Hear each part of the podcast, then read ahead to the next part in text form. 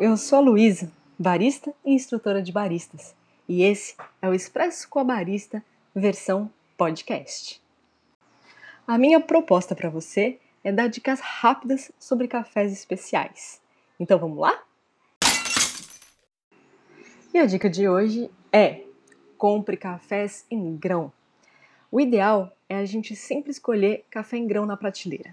esquece aquela ideia de comprar café já moído boa parte do que a gente sente em termos de sabor no café são os aromas, são decorrência da presença dos aromas.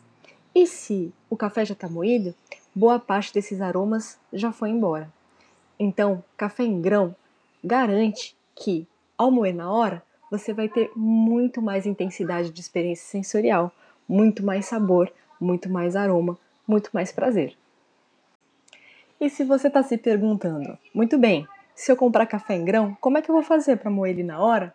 Bom, a minha dica é começar adquirindo um moedor básico, de lâmina simples, parecido com um processador de alimentos, sabe? Tem várias marcas com valores bastante acessíveis. Comece por aí.